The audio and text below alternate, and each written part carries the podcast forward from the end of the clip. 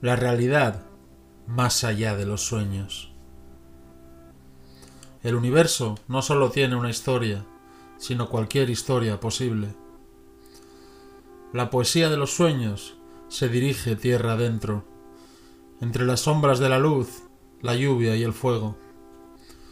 Tras de mí el misterio de la noche, la muerte en un silencio. En el camino sueño con ciervos y noches invernales, donde se respiran oscuras fuerzas en el cielo tormentoso. Un pálido relámpago, amigos de mi juventud en estos tiempos nuevos.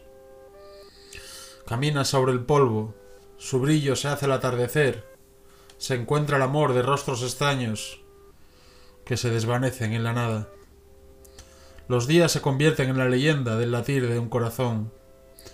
El cielo se entrega a los sueños al borde de la noche sus colores arden en lágrimas de fuego.